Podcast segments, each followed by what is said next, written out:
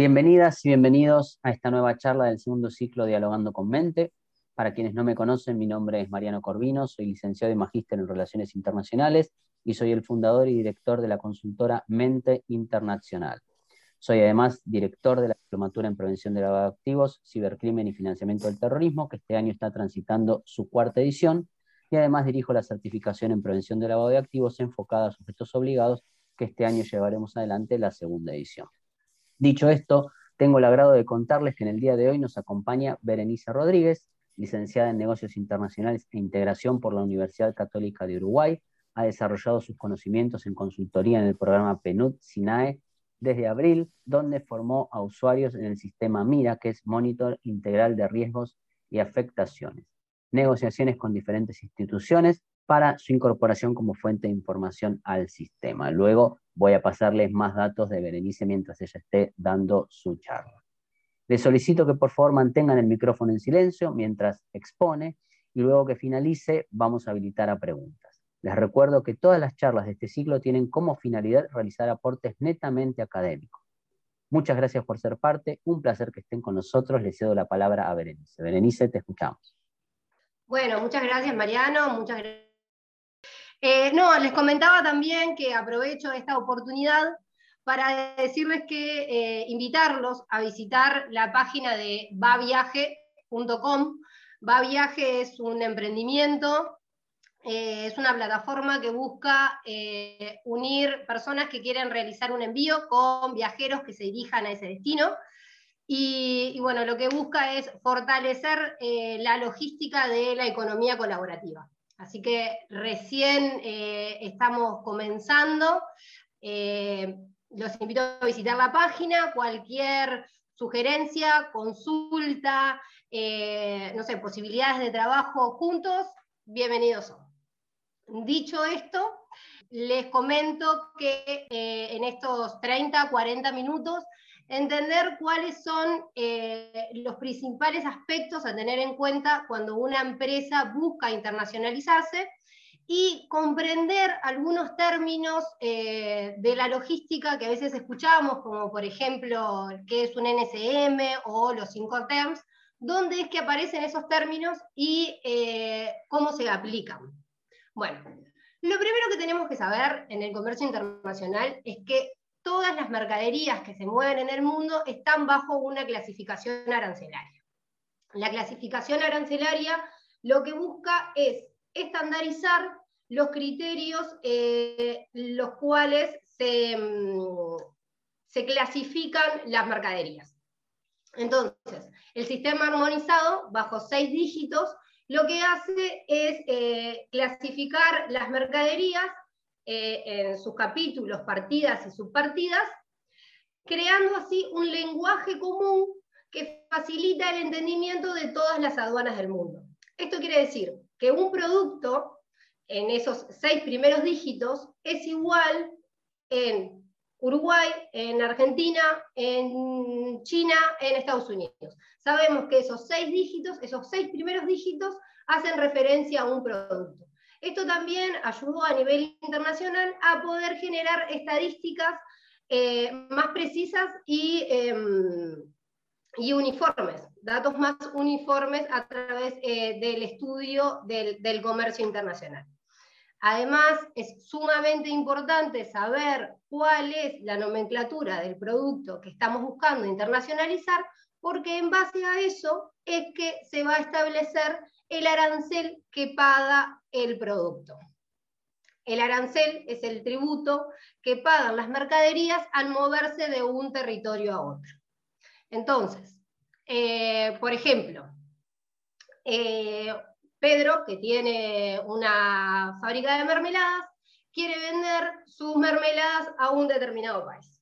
Lo primero que va a hacer Pedro es buscar cuál es su arancel, su, mm, perdón, su clasificación arancelaria para saber qué arancel debe pagar para entrar a ese mercado. Entonces, los primeros seis dígitos, como hablamos, hacen referencia al sistema armonizado, armonizado, todos los países del mundo utilizamos ese sistema, y luego en la región, por ejemplo, manejamos 10 dígitos. ¿Qué son estos 10 dígitos? Los primeros seis son del sistema, después se dan los segundos dos, es apertura regional, que responden al bloque del Mercosur, y los últimos, dos dígitos son la apertura nacional, es decir, que cada país puede realizar una especificación respecto a cómo clasifica em, sus mercaderías, las mercaderías que ingresan al país.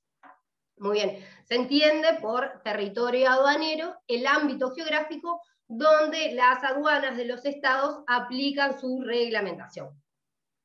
Entonces, dicho esto, Pedro, que va a exportar mermeladas, clasifica, sabe en, ese país al cual se va a dirigir qué arancel tiene que pagar y lo que va a hacer Pedro ahora es estudiar la viabilidad de, eh, del éxito, digamos, de, de su producto en ese mercado seleccionado.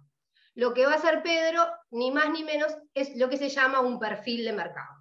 Pedro va a estudiar todas las características que tenga ese mercado destino para saber si es competitivo o no.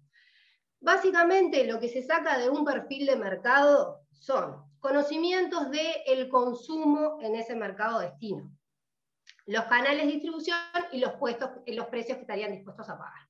¿Cómo sabemos el consumo de, de ese mercado destino? Primero porque estudiamos la producción, eh, la producción local de ese mercado. O sea, vamos a ver si, eh, se producen o no ese producto que yo quiero exportar y en qué cantidades. Las importaciones que realiza ese país de mi producto. Me va a dar también una idea del consumo y además de la competencia a la cual yo voy a estar, eh, a la cual me voy a enfrentar y eh, las exportaciones también de, eh, que realice ese país de este producto en cuestión. Todos los datos numéricos eh, se recomienda plantearlos, mostrarlos con gráficas y generalmente se analizan en un plazo de entre 3 y 5 años. del tema de las gráficas es más bien por una, porque la idea del perfil del mercado es eh, establecer la estrategia la cual va, eh, va a usar la empresa para, para, entrar. Entonces, en las gráficas siempre permiten visualizar mejor todo lo que son los datos numéricos. Muy bien. Después va a estudiar los canales de distribución que tiene en ese mercado. Eh, si es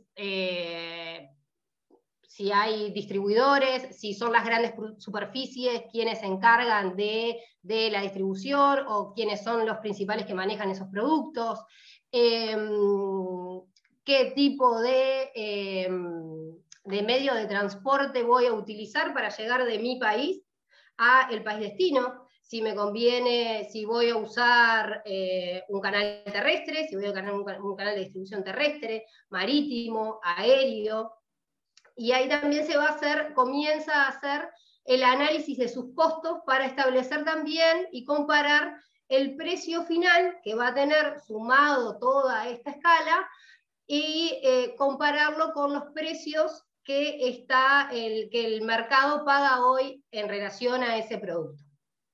Todo esto le va a permitir em, a Pedro analizar si es viable o no eh, vender en este mercado y de qué manera lo ve más viable. la información, el análisis de la información es sumamente relevante porque hoy en día contamos con un montón de datos, pero el ser datos no significa que sume realmente a la estrategia que la empresa tiene, o sea, que sume realmente a una estrategia para eh, la empresa eh, llegar de la mejor manera. Y además hay temas como por ejemplo culturales de idiomas que son relevantes. A veces eh, no damos mucho, mucha importancia a eso, pero es relevante, por ejemplo, en el tema de Pedro, si la frutilla se le llama frutilla o se le llama frambuesa, porque en base a eso va a tener que eh, eh, reetiquetar sus productos y, em, y también es importante destacar que una empresa solo puede apostar a internacionalizarse cuando realmente está firme en su mercado local. O sea, no se puede pensar que la internacionalización de la empresa va a salvar la empresa porque va a apostar un nuevo mercado, porque esa es una premisa falsa. ¿Por qué? Porque el, internacionalizar implica un montón de gastos, como por ejemplo esto que hablábamos del etiquetado, eh, es un cambio a nivel financiero en los, plazos, en los pagos, Em, son otros costos los que se manejan, entran otras divisas en juego también, todos los riesgos que esto complete y las fluctuaciones en los tipos de cambio. Por ende, para que una empresa pueda internacionalizarse, debe contar con cierta solvencia y con, em, digamos, con un soporte firme en su mercado local. O sea, no puede apostar a la internacionalización para, salvar, para salvarse de una crisis porque lo único que va a hacer es precipitarse a esa crisis. Bien. Eh, esto habla un poco de lo que es eh, el análisis FODA, de lo que tenemos que hacer de, la información y de la empresa. FODA, la sigla FODA es eh, conocida por, muchos, y realmente hace el destacar que analizar toda esta información en base a las fortalezas, oportunidades, debilidades y amenazas que se presenten en la empresa y en el mercado, muestra o fortalece la estrategia que puede eh, llegar a establecer la empresa para penetrar, para, entrar al mercado. Eh, porque eh, permite, el análisis FODA permite visualizar mejor cuáles son aquellas oportunidades, por ejemplo, puede ser una cercanía geográfica, que mi empresa esté geográficamente más cerca que mi competidor, que lo estudié por las importaciones anterior, cuando estudié quiénes, de dónde era que estaban, de dónde se importaba, y yo estoy más cercano geográficamente, entonces puedo usar un transporte terrestre, lo cual tal vez implica menos costos, implica seguramente menos tiempo, el tiempo es sumamente valioso en la logística, eh, y siempre hay que tenerlo en cuenta, eso, eso con un análisis FODA puedo eh, verlo más claramente. Y va a ser que ya de entrada elija una estrategia más certera hacia lo que yo estoy buscando. Entonces, eh, eso, destacarlo porque, porque marca la diferencia. Bueno, entonces Pedro hizo su, ya sabe con qué nomenclatura entra su producto, analizó el producto, analizó el mercado, eh, no solo encontró que era viable, sino que también además ve que eh, encuentra la posibilidad y ve un cliente. Entonces Pedro se sienta a negociar con este cliente las condiciones de compra-venta de, su producto. Es acá cuando aparecen los cinco terms. Los cinco terms no son ni más ni menos que los términos comerciales eh, son siglas. En realidad son siglas que eh, están redactadas por la Cámara de Comercio Internacional, que lo que busca es eh, estandarizar las bases de las negociaciones. Busca detallar los cuatro aspectos básicos de las negociaciones, que son dónde se entrega la mercadería, si entrego la mercadería en la puerta de mi fábrica, si entrego la mercadería al costado del buque, si entrego la mercadería en la puerta de su fábrica, donde se da la transmisión del riesgo, si el riesgo lo transmito cuando dejo la mercadería en el buque o lo transmito cuando lo entrego la mercadería en la puerta de, mi fábrica. Esto si pasa algo, ¿quién se hace responsable de eso? ¿Quién paga ese seguro en el, transcurso de hasta que la mercadería llega a destino? Bueno, la distribución de los gastos, esto mismo que estamos hablando, quién paga qué, y eh, los trámites aduaneros, quién se hace responsable del despacho de esa mercadería, tanto en origen como en destino. Entonces, cuando se negocian todos estos puntos, se decide qué Incoterm es el que vamos a usar. Los Incoterms son revisados cada, periódicamente por la Cámara, pero eh, es eso, básicamente cuando se negocian todas estas características, se decide qué Incoterms vamos a utilizar.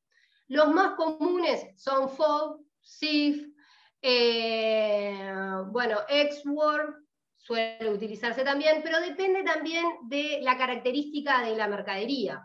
La mercadería granel y embarco suele utilizar determinados Incoterms, la mercadería que, paletizada suele utilizar determinados Incoterms, la aérea otro, entonces eso va a depender, digamos, de la naturaleza del negocio. Pero los Incoterms aparecen en eso. Es cuando se decide dónde, dónde se van a transmitir los riesgos, eh, aparecen los Incoterms. Después, dentro de los principales documentos que aparecen en una compraventa internacional está la factura y la factura pro forma. La factura pro forma es eh, un previo a la factura, digamos, y es sumamente útil en aquellos países eh, o en aquellas oportunidades donde necesitamos permisos para importar. Eh, ahí la, factura pro forma juega un papel importante porque todos esos permisos se negocian, se, empiezan a tramitar antes de que llegue la mercadería. Eh, bueno, después la factura propiamente dicha, el packing que detalla la cantidad de productos que vamos a enviar y después entran los certificados, los certificados de origen, los certificados fitosanitarios. En cuanto a los certificados, es importante saber quién los emite, eh, qué necesito para emitirlos, em, qué validez tienen. Recuerden que los plazos eh, son sumamente importantes en la, cadena, en la cadena logística, entonces ojo, al emitir un certificado, tengamos en cuenta de que ese certificado va a ser válido hasta que la mercadería llegue a destino, ¿no? No vaya a ser cosa de que llegue y mi certificado ya esté vencido. Son aspectos que eh, es importante tenerlos en cuenta porque a veces, por ejemplo, si se requiere de certificados para el tratamiento de los palets, a veces, si utilizamos palets de maderas, a ver qué tipo de palet utilizamos, y eh, a veces se requiere de el, cliente o, no sé, las autoridades aduaneras piden el certificado de esos pales. Son aspectos que tenemos que tener en cuenta porque eh, pueden llegar a trancar eh, el despacho de la mercadería, la liberación de la mercadería. Bueno, después tenemos los documentos de embarque, que el documento de embarque cambia su nombre eh, dependiendo de la modalidad que elijamos. En el marítimo es el BL, en el terrestre es CRT, en el aéreo es el Air Will Bill y en el multimodal se le llama FIATA o FBL. Eh, básicamente lo que hace, tienen diferentes eh, características, digamos, porque algunos son endosables y, se puede transmitir la, propiedad de la mercadería, pero básicamente lo que hace el documento, el documento de embarque es detallar eh, quién envía, quién, está quién va a recibir esa mercadería y la, descripción de lo, que se, está trasladando. Y después tenemos varios actores intervinientes en toda una cadena logística.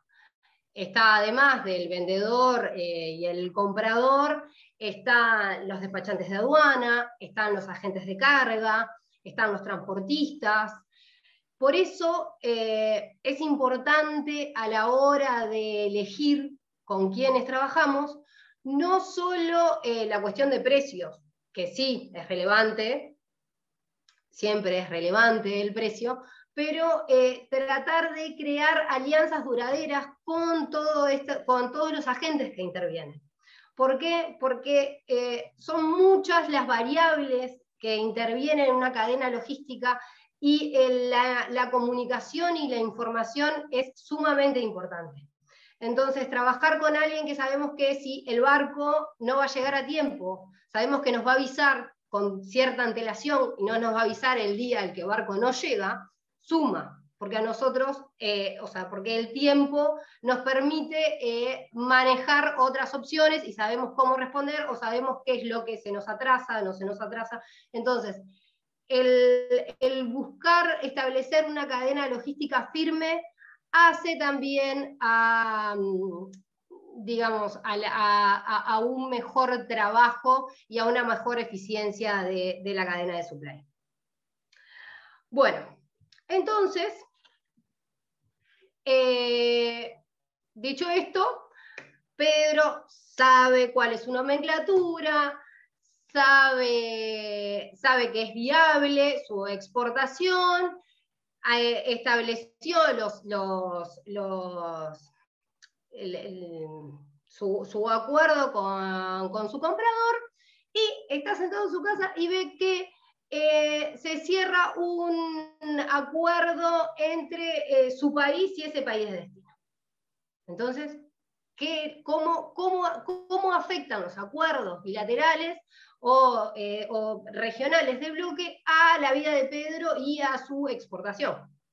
Bueno, eh, los, esquemas de integración, bueno, eh, son las, las decisiones políticas voluntarias entre los estados soberanos para remover las barreras a la libre circulación de bienes, de bienes, servicios, capitales y mano de obra con el objetivo de fomentar Em, el, comercio y el desarrollo social. Entonces, tenemos varios esquemas de integración. Vamos a ver los principales eh, esquemas que, tenemos. Los esquemas se, se, clasifican, digamos, en cuanto a la interdependencia que se genera en ese acuerdo entre los países partes, entre los países participantes.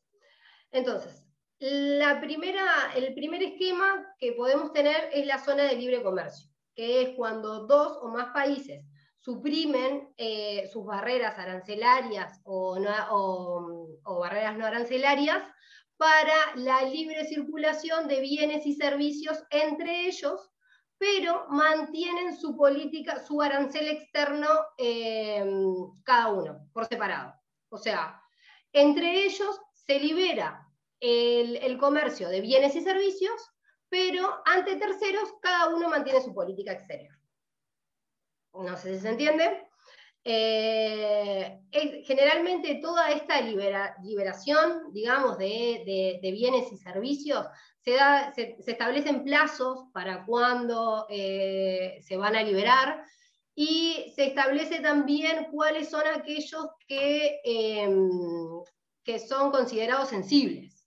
Eh, los productos agrícolas generalmente son considerados sensibles, los productos textiles son también considerados sensibles. Eso va a depender un poco de la realidad de cada país y de cada región. Pero sí se tiene en consideración ese tipo de aspectos y bueno, y se establece ya de antemano en las negociaciones.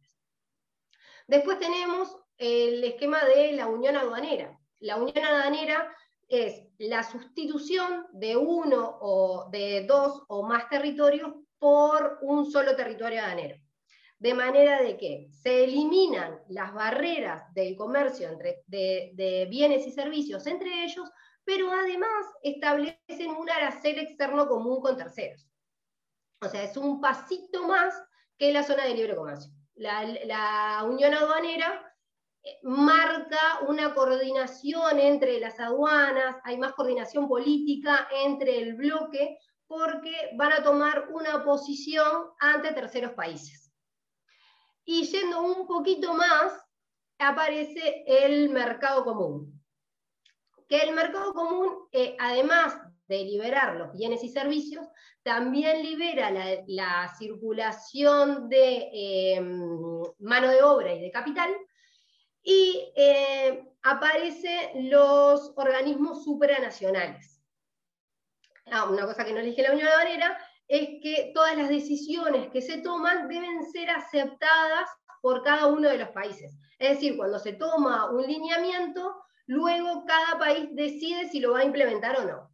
En el mercado común se crean organismos supranacionales que, esos, que están representados por cada uno de los países del bloque, y esos organismos, cuando esos organismos supranacionales toman una decisión, los países pertenecientes ya la tienen, o sea, la deben incorporar. No tienen la opción, digamos, de incorporarla o no.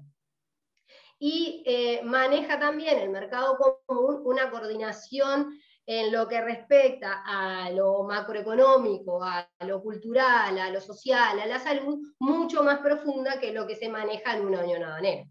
Por ejemplo, una unión aduanera, ejemplo de unión aduanera es el Mercosur, y del mercado común eh, es la Unión Europea. Bueno, básicamente fue esto lo que les preparé para hoy para entender más o menos, no sé, Mariano, cómo quedamos de tiempo, si muy cortito, muy No, estamos bien porque ahora vamos, en, breve vamos a dar tiempo a, algunas preguntas, así que esta era una charla introductoria al tema, así que está más que bien. Mira, te aplaudo. Bien, la idea era, espero, eh, bueno, ahora veremos con las preguntas, pero la idea era que entendieran más o menos cómo es que se da la internacionalización del producto y que y cómo es que influyen o dónde aparecen esos términos como lo de los incortens, el NCN, para, o sea, para entender toda la lógica de la internacionalización de la empresa y cómo es que influyen los cambios en, en, políticas que se toman a nivel de estados, cuando es que se habla de un tratado de libre comercio, si se cumple o no se cumple, qué es lo que pasa. Bueno, entonces eso es, eh, bueno, esa era la idea, como darles un paneo de un poco de lo que es el, el comercio internacional. O sea, sé que es muy vago, pero bueno, entiendo que quienes están acá presentes eh, no tienen mucha noción, digamos, o partimos de, una base.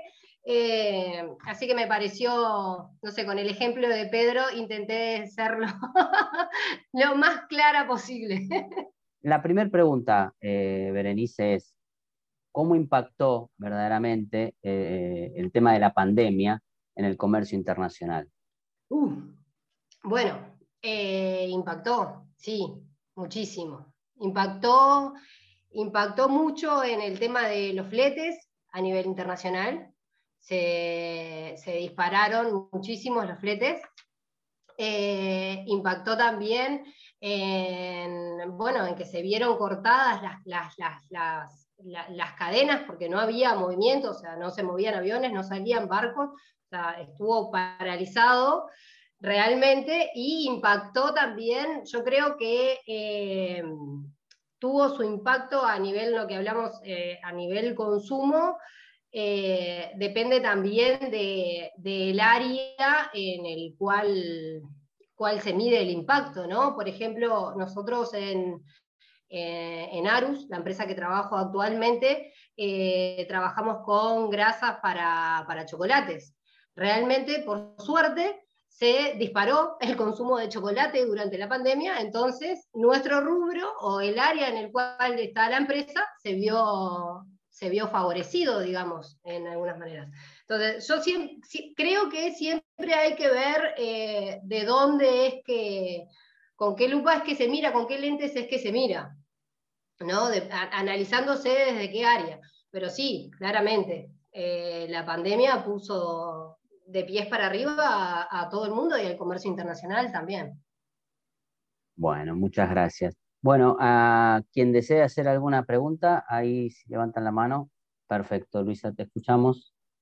Eh, bueno, no, Berenice, la verdad que me gustó mucho la charla porque, bueno, son temas que de los cuales no tengo conocimiento y me pareció que fue como una charla introductoria, pero al mismo tiempo como muy instructiva, ¿no? Como que la verdad que te súper entendí y fue como muy claro el ejemplo al haber retomado a Pedro, a este señor Pedro y todo lo que, lo que tenía que hacer y le tocó hacer estuvo buenísimo. Eh, pero más allá de eso, quería como, no sé si igual has tenido como la experiencia particular, si la tuviste que nos cuentes un poco y si no tuviste la experiencia, no sé si puedas hablarnos acerca de, de, de ¿Cómo se maneja a nivel de comercio internacional los controles para evitar, no sé, tráfico ilegal de N cantidad de productos, ¿no? No sé si nos, no sé qué nos puedas comentar al respecto, básicamente esa es como mi inquietud. Bien. Eh, básicamente lo que se hace, eh, lo que hacen las aduanas, que son quienes eh, controlan el, tráfico, digamos, de, bienes prohibidos a nivel internacional, se maneja eh, un semáforo, literal. Entonces, lo que hace es, si tenés, si sale canal verde, tu mercadería va a pasar y la aduana no va a ir a, revisar si efectivamente los documentos que vos estás presentando para la liberación de esa mercadería es lo que, eh, lo que abren en la caja, el contenedor, lo que sea como lo trasladaste, y efectivamente está eso. Eh, cuando es verde, la mercadería pasa y no hay, ningún, no hay eh, ninguna, mm, ninguna comprobación, digamos, por parte de la aduana. Cuando es amarillo, se hace eh, un chequeo documentario de, eh, más específico, digamos, de lo que, el, importador declara que, en este caso poner el importador, el exportador declara que va a embarcar. Y cuando sale canal rojo se hacen ambos chequeos. Se va, se chequea la mercadería y se, chequea, eh, y se chequean los documentos presentados. Si bien es aleatorio este canal, es verdad que las empresas van generando cierta trayectoria eh, a nivel de las aduanas y esa trayectoria, por ejemplo, eh, se refleja en el tipo de canal. O sea, una empresa que tiene trayectoria, que eh, todas las veces que ha, sido revisada, ha cumplido eh, con lo que, lo que ha declarado, es probable que en la próxima importación o exportación que realice tenga canal verde. Sin embargo, cuando una empresa recién está iniciando, es muy probable que salga canal rojo en reiteradas ocasiones. Básicamente. O sea, es como que. Claro, como que cada empresa va creando un historial y va teniendo como un perfil. Entonces se sabe que por tradición, no sé, Estoy pensando en Juan Valdés. Juan Valdés, que digamos exporta café a distintos y diversos eh, lugares del mundo, digamos que es un café de exportación, ¿no? Tiene el café que vende a nivel nacional, café nacional, y tiene el café de exportación, toda su línea de café. Entonces, como que ya se sabe que Juan Valdés, digamos, la tradición es que Juan Valdés exporta café, como que sería raro que exportara otra cosa, ¿no? Es lo que yo te entiendo. Exacto, sí. Generalmente se maneja así. nuevo, pero es aleatorio, ¿no? Porque puede que Juan Valdés el día de mañana o, tenga a alguien en la empresa que, eh, sé, quiere hacer algo ilegal, eh, puede que le caiga, o sea, no es que Juan Valdés está libre de que le vaya a, caer un canal rojo, no, Puede, sí, y eh, de hecho debe tener periódicamente, algún canal rojo tiene que tener durante el año, pero no va a ser, no va a recibir, el, eh, o sea, no va a ser tan intenso o tan frecuente como cualquier otra empresa que recién está iniciando. Como con lupa, digamos. Ah, ya, ok. Vale, perfecto. y en caso tal de que se haya, claro, y en caso tal de que haya sucedido que se, que se logren exportar, digamos, eh, bienes prohibidos, como muy bien lo dijiste, eh, no sé, ¿conoces algún caso de algo así que haya sido súper escandaloso, que haya pasado a nivel aduanero o ese tipo de cuestiones? Eh, igual es solo si tienes conocimiento. La realidad, acá como curiosa. sí, casos conozco, o sea, conozco a nivel prensa, y capaz que conozco un poco más cercano porque eh, por conocer gente del rubro, digamos, y que tal vez, eh, no sé, se vio envuelto, eh, le cotizaron ellos el flete cuando enviaron, encontraron un contenedor lleno de drogas en, en, un puerto en Europa y, y ellos no tenían nada que ver.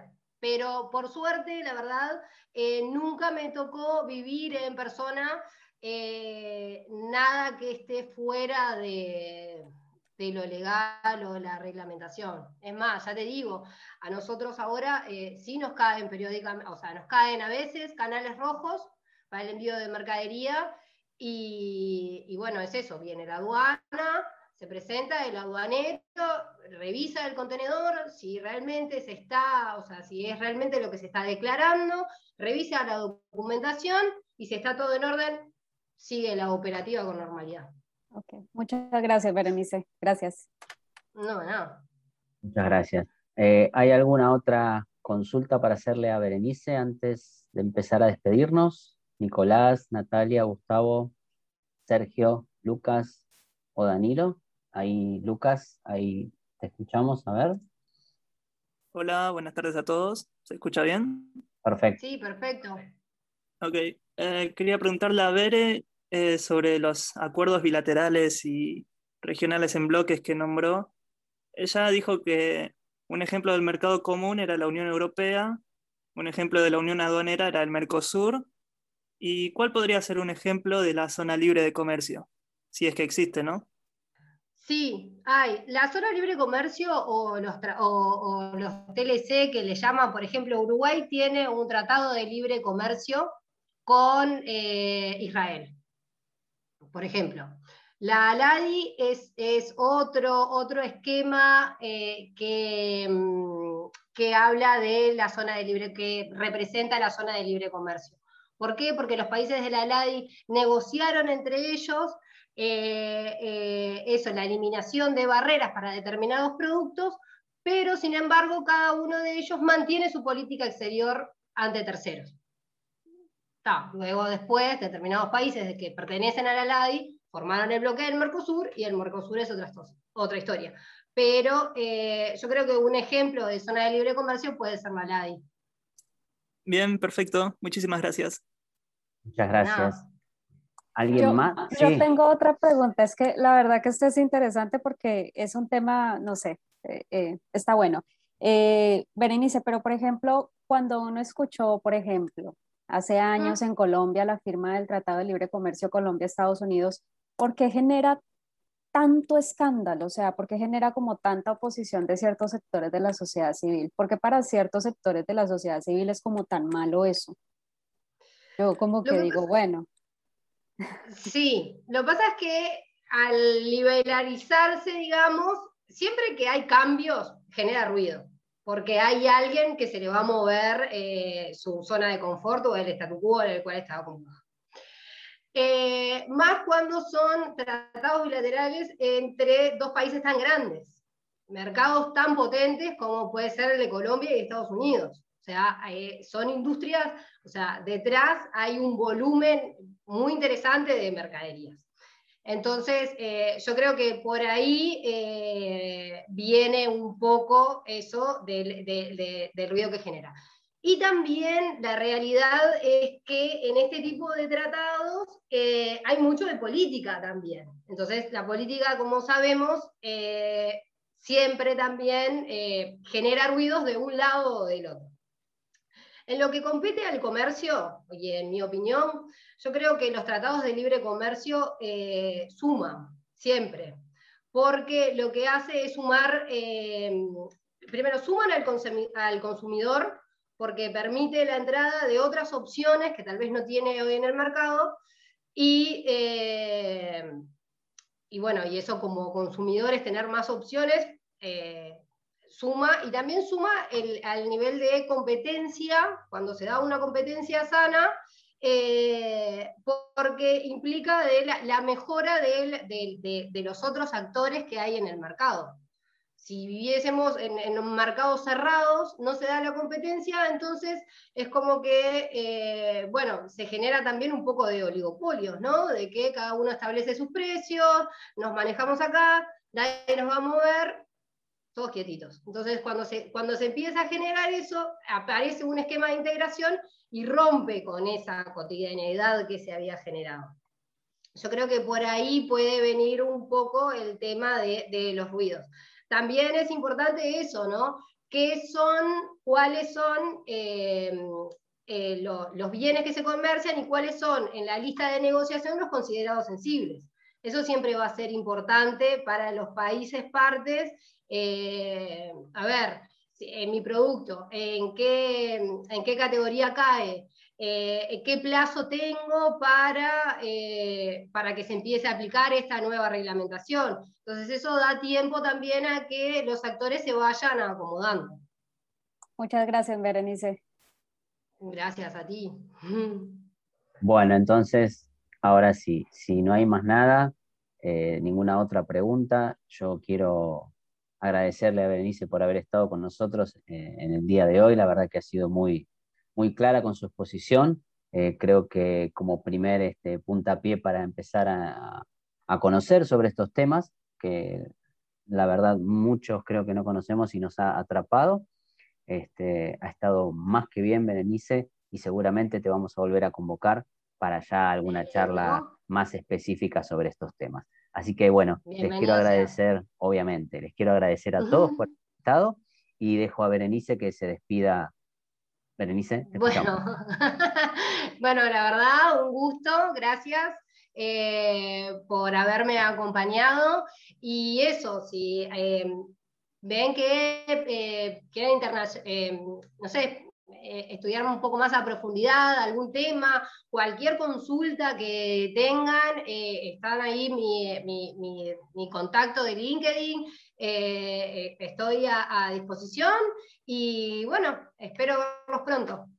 Y espero que hayan también entendido y un poco lo que son las bases de la internacionalización de una empresa. Gracias. Muchas gracias, Berenice. Gracias a todos. Buenas noches.